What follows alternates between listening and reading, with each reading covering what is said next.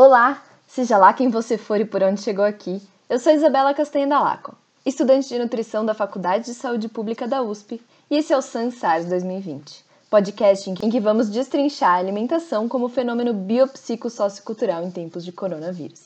Semana passada, a gente conversou sobre alimentação como fenômeno psicológico, com o nutricionista César Vicente Júnior, e nossa conversa foi riquíssima. A gente pôde pensar em como toda a cobrança por um corpo ideal pode recair sobre as pessoas de uma forma até mais dura durante esse momento de isolamento. A próxima instância que nos aguarda é a social, e hoje a gente tem o prazer de conversar com a Fernanda Scagliuzzi, professora da Faculdade de Saúde Pública da USP, e lá também se graduou em nutrição, fez doutorado e pós-doutorado, e hoje coordena pesquisas na área de alimentação e cultura. Hoje a gente conversa então acerca de privilégios e da influência de fatores sociais no acesso à alimentação saudável. Então, primeiramente, Fê, queria agradecer muito você ter aceitado a nossa conversa hoje, nesse dia chuvosinho. Passei até um cafezinho aqui para conversar com você. Eu acho que o momento que a gente está vivendo é atípico, porém ele é super pertinente para a gente levantar questões um tanto quanto provocativas no âmbito da saúde, né? Então, levando em conta que o acesso a uma alimentação saudável foi um pouco dificultado nesse momento com o isolamento social, quais você considera que sejam as principais barreiras para que esse acesso se dê de forma adequada, levando em conta fatores econômicos e sociais? Bom, Isa, primeiro, né, bom dia, bom dia a todo mundo que estiver escutando esse podcast. Estou muito feliz de participar. Eu acho que é um espaço muito importante para a gente trocar, né? Para a gente de fato poder trocar e compartilhar ideias com as pessoas. Acho que é uma das, das coisas boas que aconteceu nesse período é que a gente está tentando se comunicar muito mais, né? Tem lives, tem podcasts, tem reuniões demais, mas a gente está tentando se comunicar bem, né? e já que a gente não pode estar juntinho das pessoas, mas que de alguma forma né, a gente tenha esse contato. Né? Bom, agora na pandemia, a gente percebe que, de fato, o acesso e o consumo de alguns alimentos né, se tornou prejudicado. A Unicef encomendou para o IBOP uma pesquisa muito interessante sobre o impacto da Covid em crianças e adolescentes, né, e nas famílias que têm crianças e adolescentes. E aí eles viram que um número muito significativo de famílias, e ainda mais as famílias com crianças e adolescentes, hum, chegavam em algum ponto do mês que eles não tinham mais comida, não tinham mais dinheiro para comprar comida. Né? Então, a situação de insegurança alimentar é, piorou muito agora durante a, a pandemia. E aí a gente fica pensando por quê, né? E acho que essa questão do acesso ao alimento é uma delas. Né? Então, primeiro, a gente já tem uma desigualdade muito grande entre os ambi ambientes alimentares. Na verdade, assim, se eu fosse responder a sua pergunta com uma palavra, duas, eu diria desigualdade social. É, essa seria a minha resposta curta e rápida. Ah. Eu acho que, que é pertinente, então, Fê, você só pincelar o que, que é um ambiente alimentar para quem não tem noção desse conceito. Tá. Então, o ambiente alimentar é, são todos os lugares em que você pode comprar alimentos e refeições. Tá? Então, isso inclui desde feira, supermercado, quitanda, mercearia, lojinha de doce, é, todos os tipos de comércio onde tem alimentos, restaurantes, lanchonetes, lanchonetes, fast food, loja de conveniência, né? E a gente observar nesses lugares a, a primeira distribuição espacial desses lugares, né? É, e também as características de quais alimentos são vendidos lá, qual é a qualidade desses alimentos, tanto sensorial quanto nutricional, quanto ambiental, também são vários fatores que a gente tem que pensar. Qual é o preço desses alimentos? É, é, qual é o acesso das pessoas a esses alimentos, né, como elas conseguem chegar até lá. E a gente já via antes da pandemia, que as regiões de menor nível socioeconômico, as regiões periféricas, elas têm um ambiente alimentar menos propício à alimentação saudável. Então, elas têm menos é, lugares como sacolões, feiras, supermercados, né? Quem dirá feirinha de orgânicos, né? Mercado do produtor e coisas assim. Né? É, então, essas pessoas, elas já têm uma dificuldade para comprar alimentos, para chegar aos alimentos saudáveis. Né? Geralmente, nos bairros em que elas moram, isso já não tem, e quando tem, costuma ser numa uma qualidade pior e com um custo maior. Tá? Eu lembro de uma pesquisa da professora Paula Andréia Martins, lá na Unifesp de Santos, que ela mostrou, ela comparou a região que seria periférica de Santos, né, região noroeste, e a região da Orla, né, que é a de maior nível socioeconômico. E ela viu que na Orla tinha mais acesso a frutas e hortaliças, e elas custavam mais baratos do que na periferia, e na periferia tinha mais acesso a produtos ultraprocessados, como refrigerantes e bolachas recheadas, e essas custavam menos na periferia do que na região nobre. Ah, então, acho que isso é um bom exemplo de como a desigualdade social afeta os ambientes alimentares. Então, eu acho que, um, é isso, né, a gente tem uma desigualdade né, que ficou reforçada na pandemia pela diminuição de renda das pessoas, né, e a gente tem uma outra questão, que aí é maior ainda, que é como a produção de alimentos se dá no Brasil e quais são as nossas apostas na economia. Né? Então, o Brasil, é, atualmente, e, a meu ver, de uma forma equivocada, está baseando sua economia na produção de commodities, e especialmente de soja. Né? Essa soja é, não é para consumo interno, essa soja é para exportação, e com o dólar alto, essa exportação lucra muito, né? E, basicamente, essa soja, ela está indo toda para a China, que não tem problema nenhum, né? mas, por quê? Porque a China tem uma produção de porcos, muito, uma produção, não, uma pecuária, né, de, de porcos, muito grande, porque eles já estão preocupados com a situação de insegurança alimentar e nutricional que pode atingir a população deles no futuro, né? tanto por pandemias, quanto porque a população deles é grande demais, por mudanças climáticas, por vários é, motivos. Então, eles já têm um plano para isso, né? E eles abastecem os animais que vão garantir essa, essa segurança alimentar e nutricional com a nossa soja.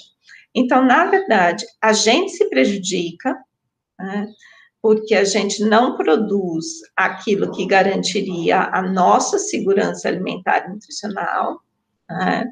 a gente produz apenas uma commodity para consumo externo, e a gente deixa também isso de na economia em apostar nas indústrias, na tecnologia, né? no papel que a ciência e a pesquisa têm, né? que é o contrário do que a China está fazendo. É, a China investe pesado em ciência, em tecnologia, em educação, né, e a produção da maior parte dos bens do mundo se dá lá hoje em dia. Embora é importante a gente ponderar que com quase nenhum direito trabalhista e com quase nenhum direito ambiental. Né, então, isso também é uma ponderação a ser feita. Mas essa base da economia brasileira na commodity isso prejudica muito o acesso aos alimentos. Né? É aí que a gente vê, por exemplo, isso que aconteceu com o arroz, né? que está bem nesse cenário. Né? Tá bem nesse cenário.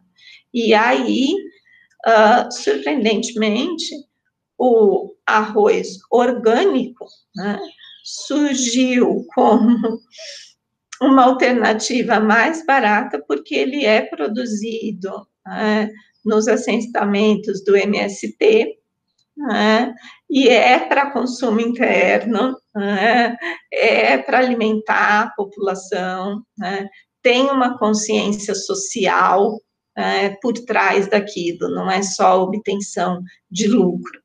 Né. Então, eu acho que o cenário vai mais ou menos por aí, sabe? Eu acho que essa desigualdade social nos ambientes alimentares, a queda de renda do brasileiro, né? é, e também a nossa política, a nossa política econômica, né? e a nossa política que não, de maneira nenhuma, impulsiona o desenvolvimento do país, né? impulsiona o desenvolvimento de um outro país.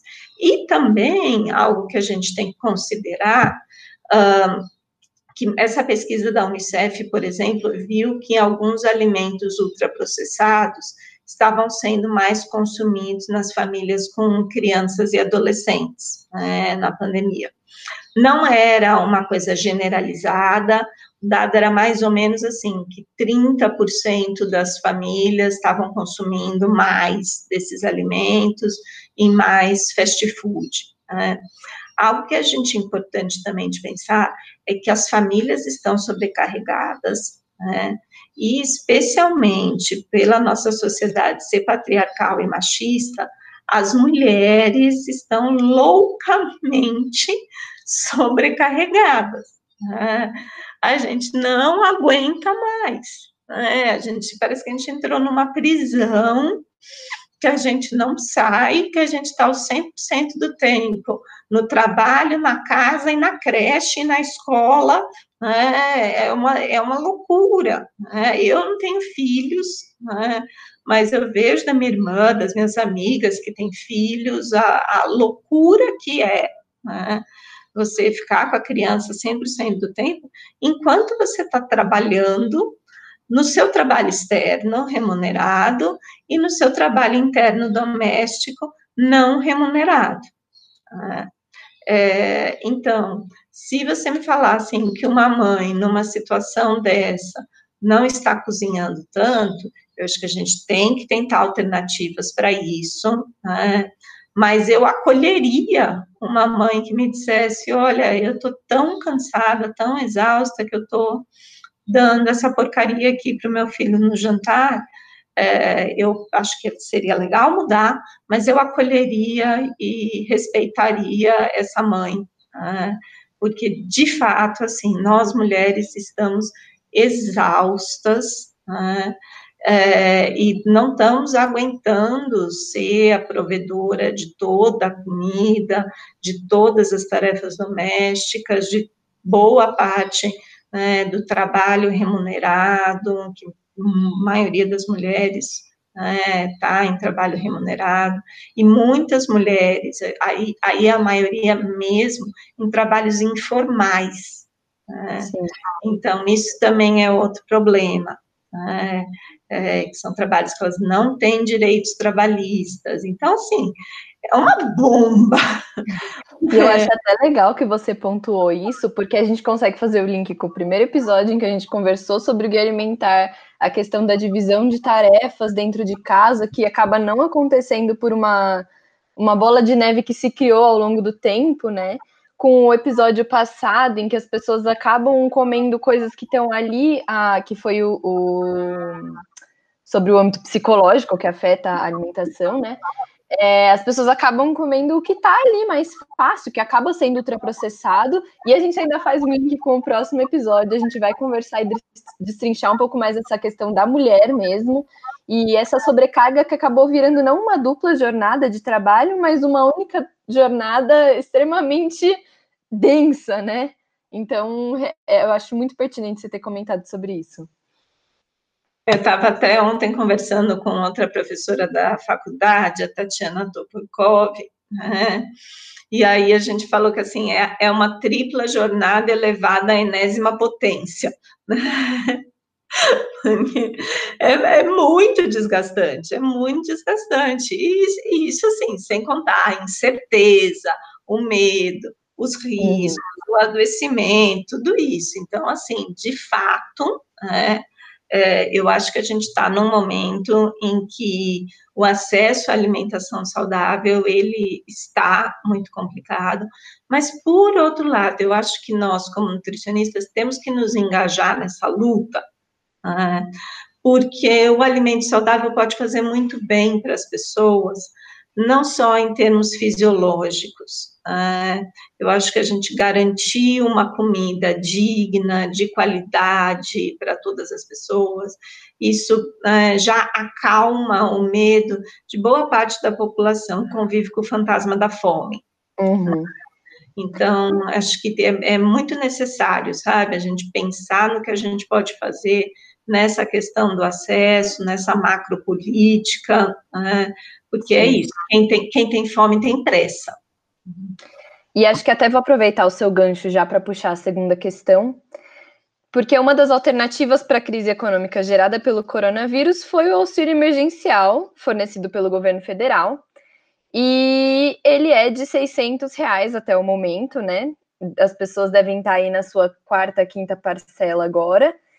E eu queria perguntar se você acredita que esse auxílio é suficiente para os indivíduos que dependem dele, para que os indivíduos que dependem dele consigam garantir, além do pagamento das despesas já existentes, uma alimentação adequada e saudável. Que outra alternativa também você acha que seria viável nesse momento, além do auxílio emergencial? E conversemos sobre, porque ele tem sido a última esperança para muitas famílias, eu acho, né? Bom, eu, essa, essa resposta vai ser um pouquinho longa, Isa, tá porque é um, assunto, é um assunto com muitas camadas, tá? Então, primeiro eu queria historiar um pouco como isso aconteceu, né? Porque é um auxílio fornecido pelo, pelo governo federal, mas o governo federal era contra esse auxílio. Né? O governo federal dizia que esse auxílio ia quebrar o país. Né? E ele foi conseguido em votação no Congresso, né, com articulação dos partidos mais progressistas. Né, e aí a presidência teve que engolir né, esse auxílio, e nesse momento a presidência utiliza desse auxílio como propaganda política para aumentar sua popularidade. Né. É, e o grau de desinformação e fake news é tão grande que muitas pessoas só estão ouvindo isso e é o que está acontecendo. Né? É, eu acho que assim, claro que numa situação como agora, a gente tem que ter um auxílio emergencial, não tenho a menor dúvida disso. Né? Como a gente fala, quem tem fome tem pressa, né? É, não sei se eu falei errado, talvez tenha que editar, eu acho que eu falei quem tem pressa tem fome, né?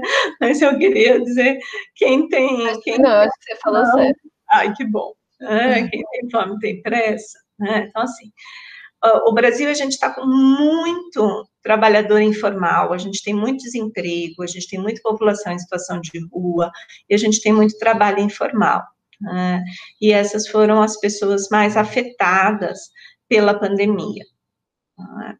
É, se pensar, por exemplo, nas, nas empregadas domésticas, nas diaristas, né, foram muito atingidas pela pandemia e se colocando, às vezes, numa situação de eu atendo o chamado da patroa e vou lá e me coloco em risco de contrair uma doença né, e de contaminar minha família, é, ou eu não vou e, e fico sem dinheiro, né? Fico sem como pagar minhas contas, sem como alimentar a família, porque infelizmente nesse país escravocrata ainda, né, de, de herança escravocrata, muitas das pessoas com condições econômicas plenas para fazer isso não continuaram pagando suas diaristas. Né? Não, e é o mínimo que deveria ser feito, é um mínimo de empatia, sabe? E, e, eu só eu conheço dois casos de famílias que a empregada contraiu o coronavírus e a família se manteve intacta.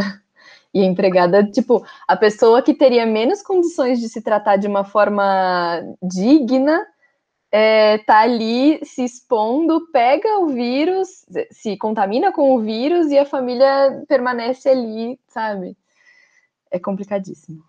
Lembrando que foi a primeira morte por coronavírus no Brasil, foi de uma empregada doméstica, né? Trabalhava numa família que tinha ido viajar para a Itália. É, e ela morreu e, e, os patrões tiveram um tratamento e ficaram bem. É, então, acho que isso diz muito. É, então, sim, obviamente, as pessoas precisam de um auxílio emergencial, isso é claro. Ah, tem como financiar isso? Tem. Ah, mas a gente precisa de mais do que isso. É, eu, e aí aqui estou colocando as minhas convicções pessoais, tá, junto com, com a minha bagagem acadêmica. Né? Eu defendo o estado de bem-estar social, né? que é algo que ficou longe na história, alguns países da Europa adotam e têm, assim, um desenvolvimento muito bom. Uh, eu acho que a nossa primeira ocupação como Estado tem que ser dar condições dignas para as pessoas, né? de moradia, de trabalho, de alimentação, de lazer, de cultura, de educação, de saúde, para todas as pessoas. Né? Essa é a nossa função, porque isso são direitos, as pessoas têm direito a isso. Né? A gente não pode simplesmente deixar só na mão do mercado. Não sou contra a participação do mercado, né? mas não pode assim ser dado de presente e achar que medidas regulatórias vão ser suficientes. Né? Dentro do conceito de, do estado de bem-estar social, muitas pessoas, e aí especialmente o Eduardo Suplicy aqui no Brasil, defendem há anos a renda mínima cidadã. Né? E seria proporcionar a todas aquelas pessoas que não atingem um mínimo né, de renda, de um salário mínimo, por exemplo, um salário que desse condições para essas pessoas viverem. Tá? E isso seria organizado não só como uma, uma entrega de dinheiro, que obviamente impulsiona a economia, né, porque essas pessoas passam a comprar mais coisas, né? é, e isso foi grande parte do efeito, não foi só isso, mas uma boa parte do efeito na economia do governo Lula e Dilma veio disso, né? Com o dinheiro do Bolsa Família, as, as famílias passaram a comprar mais, e aí isso faz as indústrias produzirem mais, a contratar mais gente, né? Então, isso é um modelo. Mas eu fiquei bastante tocada, acho que faz alguns meses, com uma frase do ex-presidente do Uruguai, do Mujica, que é uma pessoa que eu admiro profundamente, né? mas que ele disse que nesse modelo de desenvolvimento a gente fez com que as pessoas se tornassem mais consumidores e não mais cidadãos, né? que a gente falhou nisso. Né? Então, por mais que o Bolsa Família tenha as suas condicionalidades, eu acho que é um programa excelente que tem que ser mantido né, do, do, jeito que é, aumentando o valor. Tá?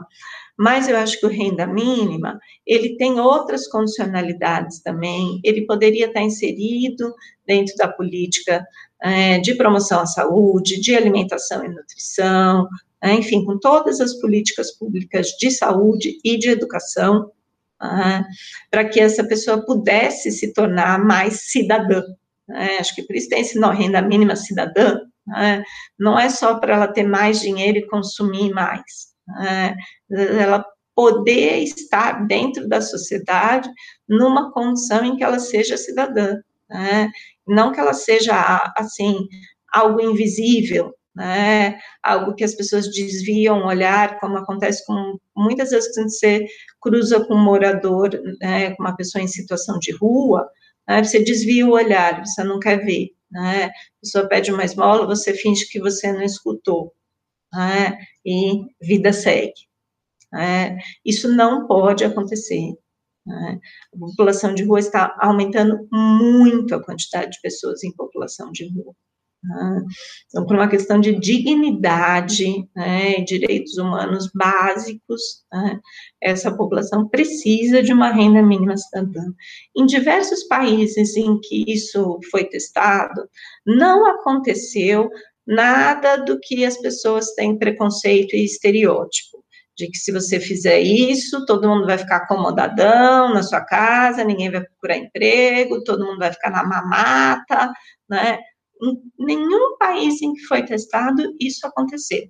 Tá? Assim, eu acho que é algo que seria interessante, seria bacana tá, da gente pensar. Mas, além disso, tem outras coisas que poderiam ser feitas. Né?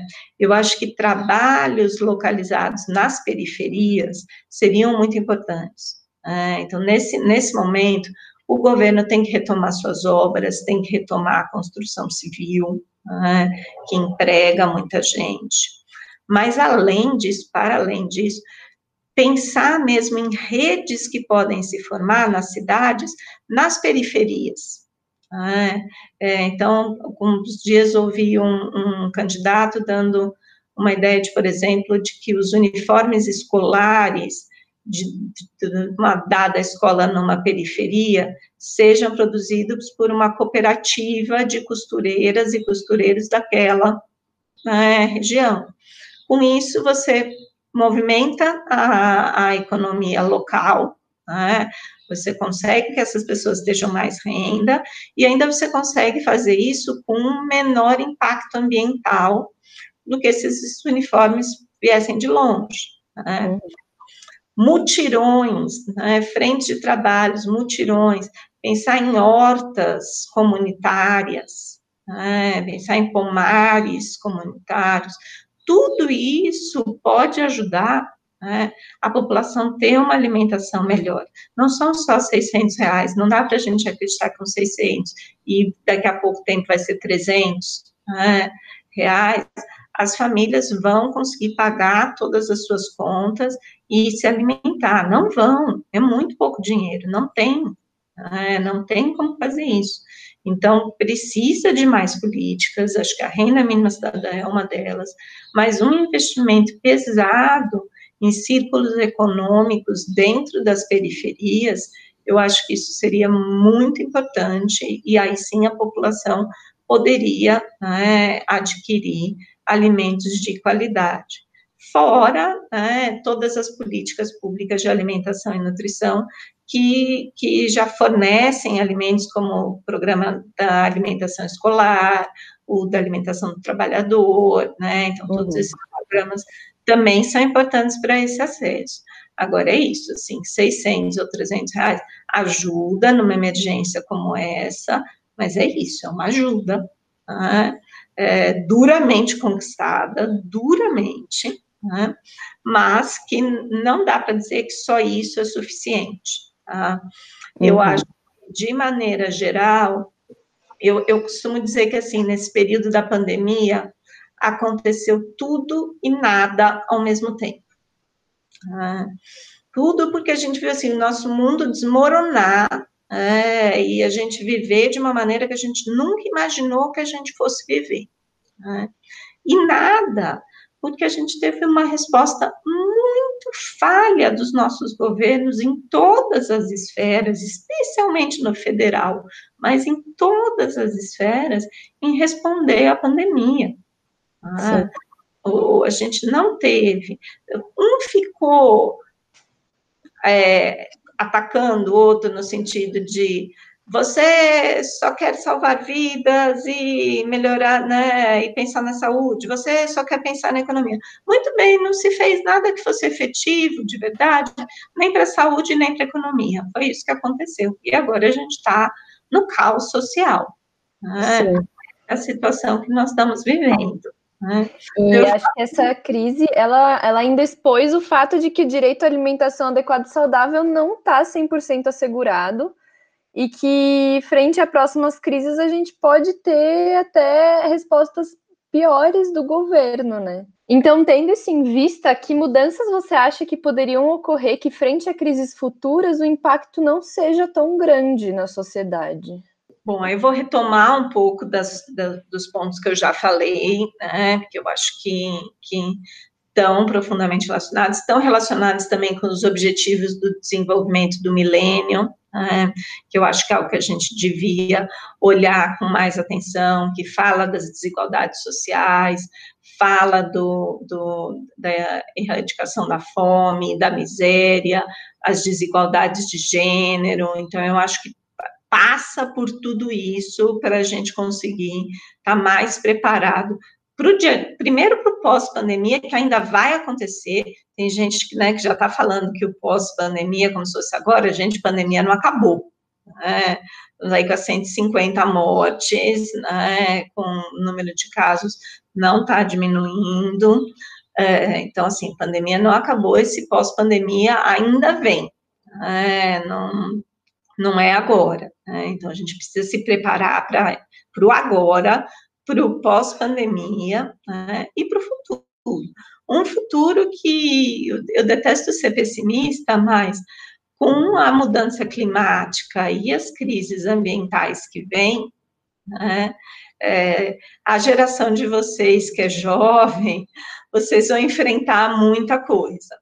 Né, vocês vão enfrentar muita coisa que talvez o, essa situação de Covid pareça fichinha, né?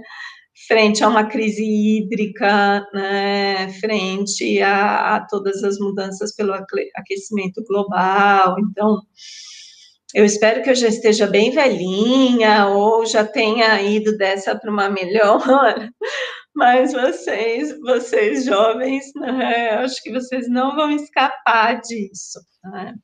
A gente ri de nervoso só mesmo. Sim, só, só tem, tem, tem que, né? Tem.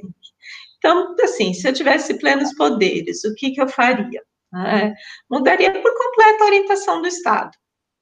É, sairia do que a gente tem hoje, que é um Estado neoliberal tosco, é, porque nem o neoliberalismo é bem executado, é, para um Estado de bem-estar social. É, em que as pessoas têm pleno acesso à educação, a saúde, a cultura, a alimentação, a moradia, a lazer. Né? É, falando isso, parece, nossa, Fernanda, lindo, maravilhoso, né? mas da onde se tira dinheiro para isso, sendo que a gente está numa crise? Tem muito lugar para tirar dinheiro. Tá? Primeiro, tem muitas dívidas que são perdoadas, que são, assim, dívidas de peixe grande, dívida do, de bancos grandes, eu não vou citar nomes, mas de bancos grandes. Nós vimos recentemente dívida grande de igreja ser perdoada, de igreja que a gente sabe que tem patrimônio enorme. Isso não pode acontecer, o Estado precisa cobrar essas dívidas. Tá? Não pode acontecer também ou que os tributos sejam da forma que são hoje em dia. Né?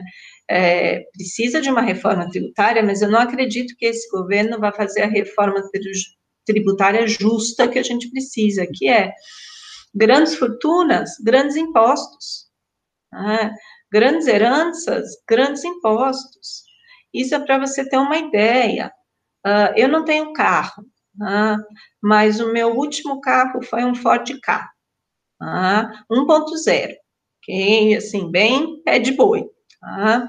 A única coisa que ele tinha era direção hidráulica, não tinha ar-condicionado, não tinha nada. É, e todo ano eu pagava o IPVA.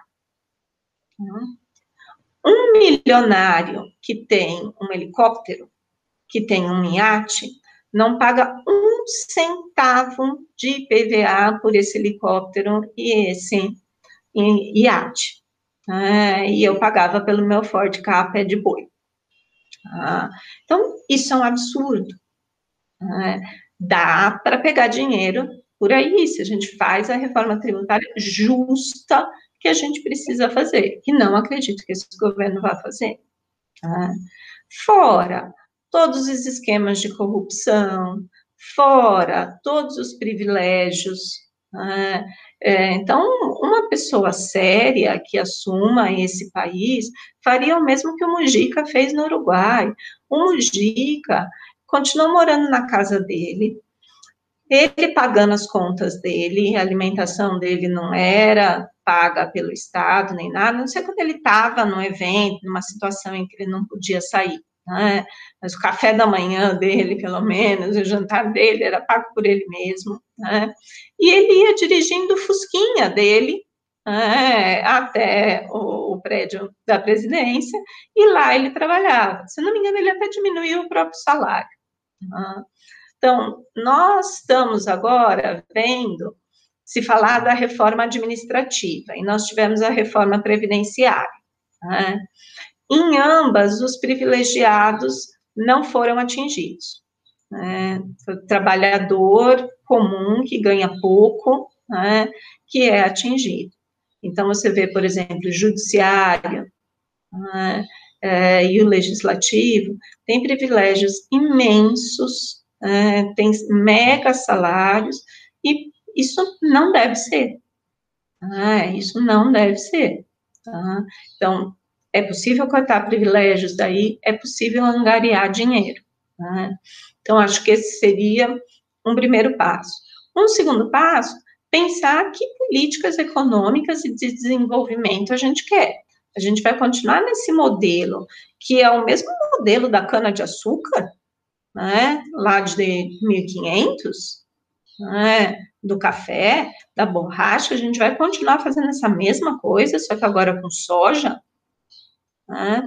Quando a gente vai envolver, investir em, em educação, ciência e tecnologia, né, para esse país estar tá com as empresas que precisa, né? Por que, que não tem um Google, um Facebook, né, uma empresa desse tipo no Brasil? Né?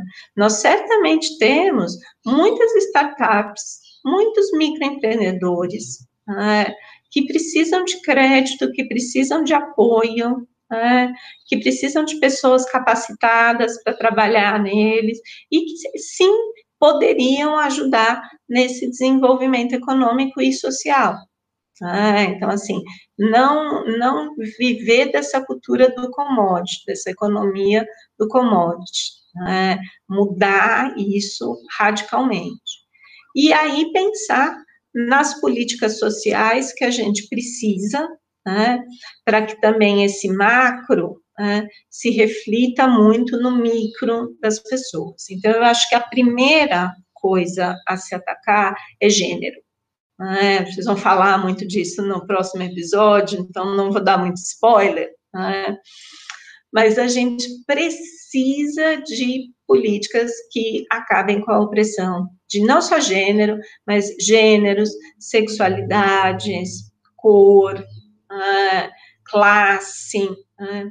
Existe um, um conceito uh, chamado interseccionalidade. Posso contar um pouquinho sobre isso? Ainda nós temos ainda um pouquinho de tempo. Né? É, esse conceito foi criado, ele foi publicado em 89 pela jurista estadunidense Kimberly Crenshaw, é, que ela era uma feminista negra e que ela percebeu que no movimento feminista as mulheres brancas falavam por todas as mulheres e que no movimento antirracismo os homens negros falavam sobre todos os negros. Ou seja, que pessoas como ela, mulheres negras, não estavam em lugar nenhum. E a voz delas não existia, sendo que a opressão que elas sofrem é muito maior do que simplesmente a soma de ser mulher e ser negro. É outra experiência e que precisa ser considerada. Né? Então, classicamente, aí ela criou esse contexto, que esse conceito que é o da interseccionalidade. Né? São essas diferentes vias de opressão que se cruzam uh, e produzem um efeito catastrófico é, e aí, assim, as, as três principais avenidas, né, que se começou a estudar, eram raça, classe e gênero. Né? É, mas hoje em dia isso já está bem expandido, tem a questão da sexualidade, tem as pessoas com necessidades especiais, enfim, tem uma série né, de contextos. Então, assim, atacar isso, né, essa desigualdade interseccional, isso precisa ser atacado firmemente. Ah, e aí essas políticas passariam por isso. Ah, é, esse trabalho localizado também nas periferias, acho que isso é muito importante. Eu não sei, eu acho que não existe mais, mas eu não tenho certeza, tá? Tô meio que chutando aqui o, o, o ouvinte, me desculpe se eu, se eu falar uma, uma informação incerta, mas eu acredito que o Ministério das Cidades não, não existe mais, que ele foi extinto, mas eu não tenho certeza. Tá? Mas mesmo se ele não foi, está apagado, porque a gente não sabe de nada que ele faz. E o Ministério das Cidades poderia coordenar muito bem esse, esse trabalho nas periferias, é, fazendo aí um alinhamento do governo federal com o governo estadual e principalmente o governo municipal. Né? E que isso, esse alinhamento, gente, não pode ser essa coisa de, ah, eu, prefeito, sou do mesmo partido que o presidente, então eu consigo me alinhar, eu sou amigo do presidente, então consigo me alinhar. Não é isso, a gente está falando de ética pública. Né? É, o prefeito tem que conversar com todos, o presidente tem que conversar com todos, né? e as alianças e aquilo que é bom para o Brasil precisa ser feito, independente de quais partidos né, as pessoas sejam. Então, 18 de, de junho de, de, de, Desculpa te interromper. 18 de junho de 2019 foi, foi extinto o Ministério das Cidades. Pronto, então não falei uma fake news, é mesmo, né? E eu acho que esse ministério seria muito importante para fazer esse desenvolvimento. É, e que aí tem muita relação com alimentação, tem muita relação com gênero. Pense em quantas mulheres a gente pode, poderia empoderar e dar emprego, é, e que gerariam uma alimentação melhor nas escolas, nas casas delas. É. Poderia ser feito muita coisa com um outro modelo, com um outro jeito de ver o Brasil. É é, que infelizmente não é, para mim, pelo menos não é a maneira que está sendo é, feita agora. Agora, para não, não encerrar né, de maneira pessimista, falei que os jovens, né, que como você, vão enfrentar aí muitas, muitas coisas difíceis, né, como as mudanças climáticas, mas eu acredito que a esperança também vem com vocês. É, claro, com apoio, com a experiência daqueles que são mais velhos, né? mas eu coloco a minha esperança que os jovens de hoje né, percebam o que está acontecendo, né, percebam o que está por vir, que é pior do que o que está acontecendo, né, e ajam. Ter uma, uma jovem como a Greta, por exemplo, né, é um bálsamo, ah, é um bálsamo. Então, eu, eu coloco aí a minha esperança na juventude né, e espero que ela possa fazer uma transformação. E espero que a pandemia, pelo menos para a juventude, tenha servido como um aprendizado, né, em que essas coisas ficaram muito mais expostas e que aí é possível, né, com esse, quando a gente se depara com essa realidade, tão nua e crua e tão cruel, né? eu espero que a juventude olhe para isso e fale, opa, peraí, né? tem coisas que a gente precisa fazer, tem pressões que a gente pode fazer, né? que não fazemos, nós somos uma, uma sociedade calada, que engole garganta abaixo qualquer coisa que vem, né? sem é, fazer a devida pressão social. Então, que a gente consiga isso, que a gente mude. Ah, acho que esse é o meu desejo. É isso então, Fê. Muitíssimo obrigada por essa conversa. Espero que a gente tenha conseguido pelo menos colocar alguma sementinha problematizadora na cabeça de quem está ouvindo a nossa conversa aqui. Espero que você, ouvinte, ouça os nossos próximos episódios e que, se ainda não tiver ouvido os anteriores, volte lá para dar uma conferida. E até o próximo episódio para a gente continuar problematizando, mas descomplicando a nutrição. Isa, muito obrigada. Foi uma delícia essa conversa. Conte comigo sempre que quiser.